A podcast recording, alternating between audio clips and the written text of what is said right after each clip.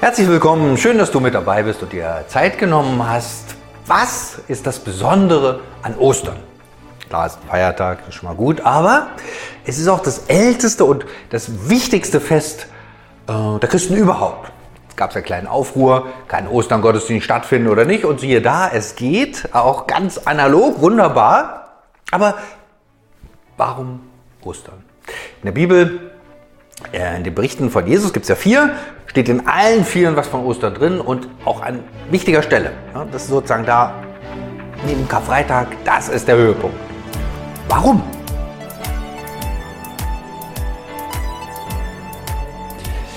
Auch wenn viermal was von Ostern in der Bibel steht, dort geht es um eine in der Bibelstelle und das ist im Matthäus-Evangelium. Ähm, und da ziemlich am Ende vom Matthäus-Evangelium, Matthäus 28, 1 bis 10, da steht, der Sabbat war vorüber, da kam ganz früh am ersten Wochentag Maria aus Magdala und die andere Maria.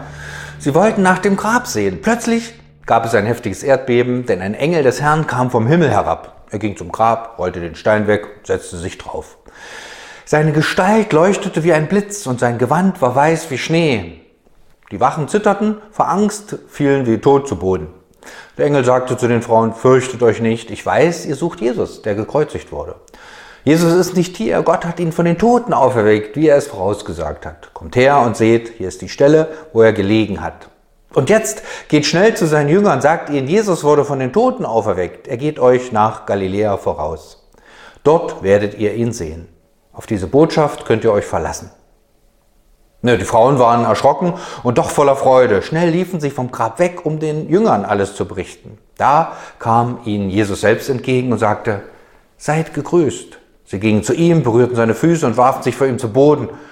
Und da sagte Jesus zu ihnen, fürchtet euch nicht. Geht und sagt meinen Brüdern, sie sollen nach Galiläa gehen. Dort werden sie mich sehen. Ganz früh am Morgen geht es los ähm, im wahrsten Sinne des Wortes im Morgengrauen. Und das ist ja das Schöne an dem deutschen Wort. Äh, das drückt auch so ein bisschen die Motivation zu dieser Zeit richtig aus. Aber da sind Frauen unterwegs und heute werden immer wieder Gottesdienste auch um diese Zeit gefeiert, in aller Frühe. Die Frauen sind unterwegs, zwei werden namentlich genannt, Maria und Maria. Gut, das war der Name Nummer eins, Maria. Ähm, aber ich frage mich, was wollten die am Grab? Der Stein war davor, man kam ja nicht mal ran. Also, ich weiß nicht, was sie da hingetrieben hat. So die Erinnerung, so eine unbestimmte Hoffnung, nochmal Abschied nehmen. So ein Mischlag. Jedenfalls, sie sind da, sie machen sich auf und sie wollen den Leichnam nochmal einbalsamieren, so ein bisschen sozusagen. Und noch auf dem Weg ändert sich die Situation ganz und gar. Matthias, äh, Matthäus, Matthäus auch nicht schlecht, Matthäus, der Evangelist Matthäus, beschreibt das hier ganz nüchtern. Ja. Völlig, also nicht emotionslos kann man nicht sagen, aber ganz sachlich. Ähm, starkes Erdbeben, also eine Erschütterung, ja, da bewegt sich was, was sich sonst nie bewegt hat. Engel kommt vom Himmel, der geht zum Grab, rollt den Stein weg, setzt sich drauf. Dumm. Und dann damit es nochmal richtig eindrücklich wird, sein Gewand leucht, war weiß wie Schnee und es leuchtete wie der Blitz. Uff, ja. Und da macht die Bibel gar keinen Heckmeck drum. Immer wieder, nicht allzu oft, aber immer wieder in besonderen Situationen gibt es solche Boten Gottes, gibt es solche Engel, gibt es solche Eingriffs, Eingreifmenschen, die, oder Personen, Engel eben, solche Wesen, die schwer zu greifen sind, die was Besonderes äh, tun. Und hier ist ein besonderer Moment. Stein muss weg, Botschaft an die, die kommen. Und dann gibt es ja zwei ganz interessante Reaktionen, immer wieder quer durch die ganze Bibel, auf so dieses göttliche Erscheinen. Das ist ein, ähm, ein, ein Erschrecken.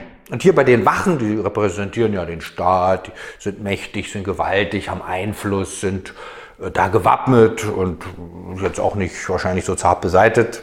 Die spielen gar keine Rolle. Fallen einfach wie tot um, bums aus. Und dann gehen die weg. Ja, das war's. Also, was so mächtig erscheint, weg.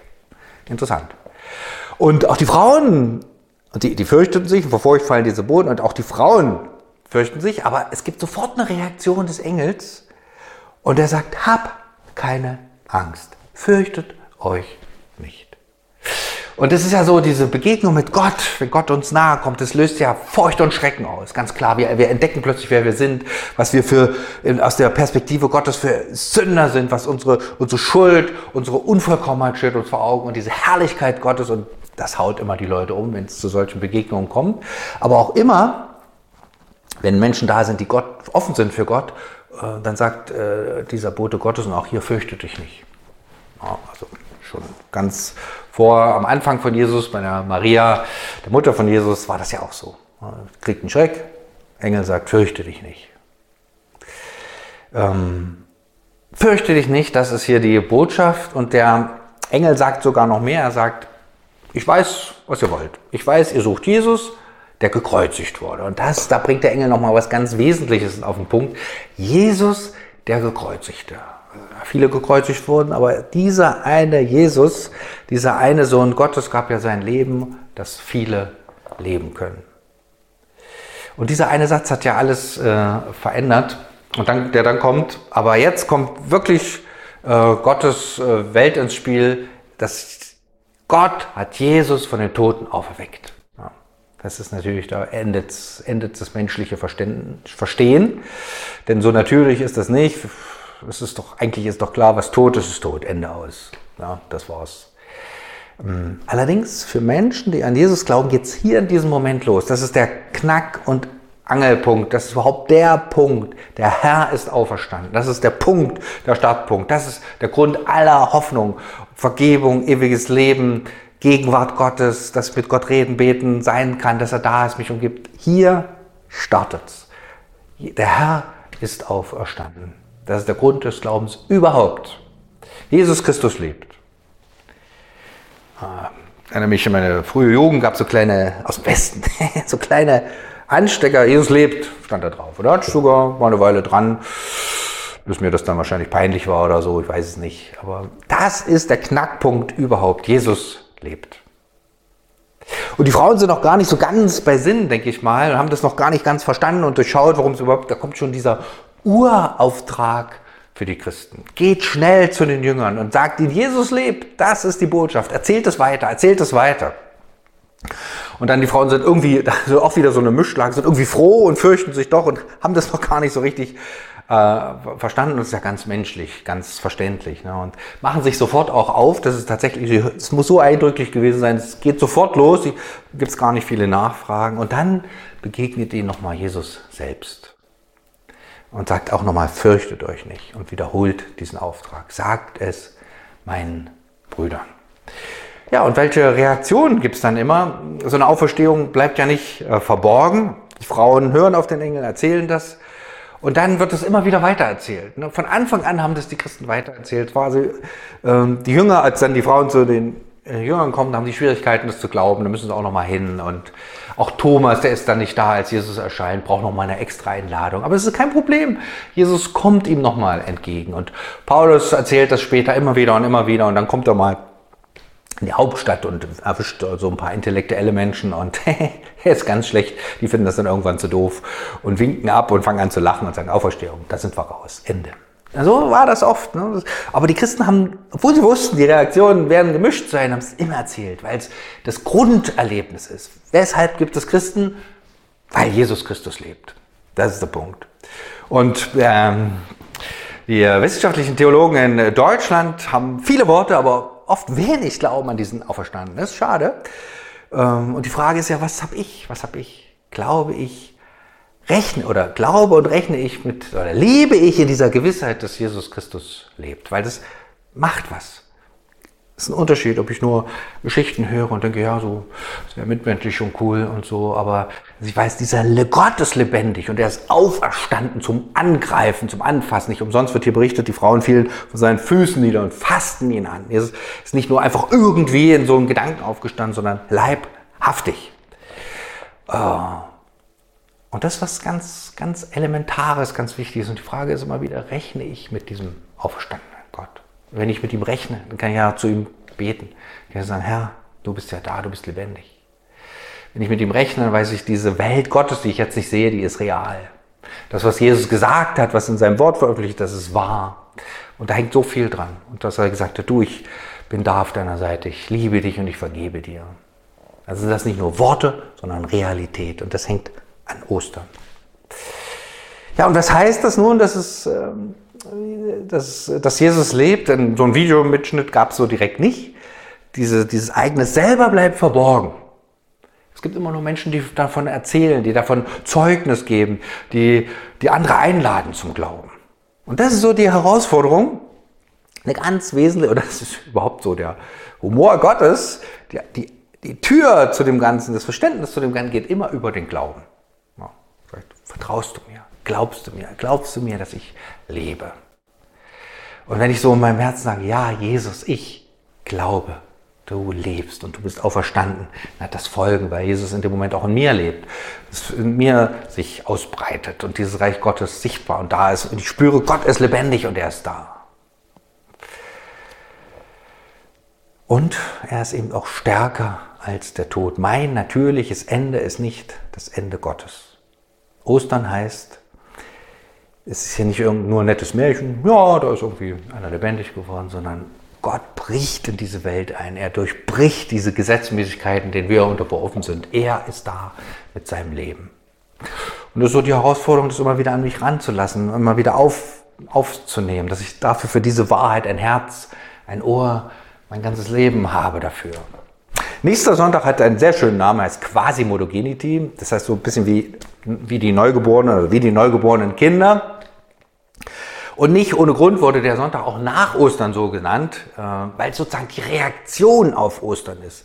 So, es geht um dieses Neue und dieses Neue. Jesus ist, neu, äh, ist ähm, zum Leben gekommen und er hat, gibt Anteil, uns Anteil an diesem Leben, wenn ich darauf vertraue, durch den Glauben. Und wenn ich sage, Jesus, ich vertraue dir, dann öffnet sich diese Welt Gottes für mich und für dich. Und dann dieser alte dieser alte Hinweis, sagt es weiter, sagt es meinen Brüdern, erzählt es. Ähm, auch wenn das für die Frauen damals und vielleicht auch für uns noch nicht alles klar und verständlich ist, aber das ist so dieser Auftrag. Und Jesus formuliert den ja nochmal ganz stark, auch gerade im Matthäus-Evangelium, nennt sich dann Missionsbefehl, da wirklich das weiter zu sagen. Diese, dieses Leben, was Gott schenkt, bleibt nicht verborgen, es bleibt nicht privat, es geht immer in alle Welt. Das ist was ganz Wichtiges, eine Botschaft für alle Menschen alle Welt soll hören, dass Jesus Christus lebt. Auch wenn das nicht immer positiv aufgenommen wurde, aber das haben die ersten Christen gemacht, das haben die Christen überhaupt gemacht und ist bis heute unser Auftrag zu sagen, du, Jesus lebt. Ich kann ihn erleben in meinem Leben. Und dann ist es auch so wie damals, sind wir Zeugen, bezeugen das, wo Gott mir nahe gekommen ist, mich getröstet hat, mein Gebet erhört hat, wo ich erfahren habe in seinem Wort, dieses Wort spricht zu mir. Er ist da, er zeigt sich als der Lebendige. Und so hat dieses Ostern eben totale Folgen. Und für die Freunde von Jesus damals, für die Jünger auf jeden Fall. Es dauert noch so ein paar Tage, ehe sie so richtig verstehen. Da muss auch der Heilige Geist sie erfüllen. Und dann machen sie das auch. Sie erzählen das weiter. Und in dem Erzählen merken sie und spüren sie, Gott ist ja wirklich lebendig. Er steht hinter unserem Gebet. Er steht hinter unseren Worten. Er steht hinter unseren Taten. Wenn wir Menschen zusagen, ihnen ist vergeben, dann ist ihnen vergeben. Wenn wir für sie beten, dann ist ihnen geholfen. Sie erleben den Auferstandenen. Da wird noch ein ganzes Buch in der Bibel geschrieben, was nur zeigt, dieser Auferstandene lebt und er zeigt sich in seiner Gemeinde. Und natürlich war es immer auch manchmal nicht einfach, das zu glauben. Ist ja schon so verrückt. Ne? Da ist einer tot, dann lebt er und wie bei dem Thomas. Aber Jesus geht dem ja auch nach und ähm, er kommt am Ende zur Gewissheit und sagt, mein Herr, mein Gott, er kann glauben. Und seitdem leben Menschen immer wieder aus dieser Hoffnung von Ostern, dass Jesus lebt sie spüren, er liebt mich, er ist da, er ist da in Zeit und Ewigkeit. Und das, das ist so dieser Kern von Ostern. Jesus ist da, in welchen Zeiten auch immer. Ob ich das immer ganz verstehe, ganz nachvollziehen kann, das ist nicht der Punkt, aber ich weiß, Jesus Christus lebt. Er ist auferstanden, er ist da. Er hat den Tod besiegt, im Kleinen und natürlich auch im Großen. Er ist da in aller Welt, aber er ist auch da bei mir. Und dieses Leben Gottes, dieser lebendige Gott zeigt sich da, wo ich bin, wo ich nach ihm schreie, nach ihm rufe, vielleicht verzweifelt und verzagt bin. Er ist da. Und dann gibt es diesen alten Ruf, der sich immer wieder durch die Zeit zieht, dass Menschen sich auch ermutigen und sich zurufen, sagen, der Herr ist auferstanden. Er ist wahrhaftig auferstanden. Jesus lebt. Er lebt heute. Vater im Himmel, Dank dafür, für dieses unfassbare Geschehen zu Ostern. Du hast den Tod besiegt. Er ist nicht das Letzte, was es gibt, sondern du bist der Erste und auch der Letzte. Und ich bitte dich einfach, heute in unserer Welt, dass viele und viele und viele diese Wahrheit entdecken, dass du ein lebendiger Gott bist, dass du uns heute begegnest, uns heute hörst, heute in dieser völlig speziellen Zeit, wo man echt Nerven und Geduld verlieren kann. Warum ist das so, dass du da bist, dass wir spüren, du bist ein lebendiger Gott mitten in unserem Leben. Und das Wesentliche und Wichtigste von Ostern, du sagst, ich vergebe dir. Ich schenke dir dieses ewige Leben von Gott. Herr, sei du uns da nahe in unseren Orten und Gegenden, wo, wo das oft so verborgen und so versteckt ist, dass du neu aufbrichst, wie nach dem Winter so die Eisschicht durchbricht, wo neues Leben entsteht im Frühling. Herr, schenke dieses neue Leben in mir, den Menschen, die da sind, hier in unserem Land, dass dieses Land neu entdeckt. Es gibt einen Gott, der liebt, Jesus Christus, auferstanden, er.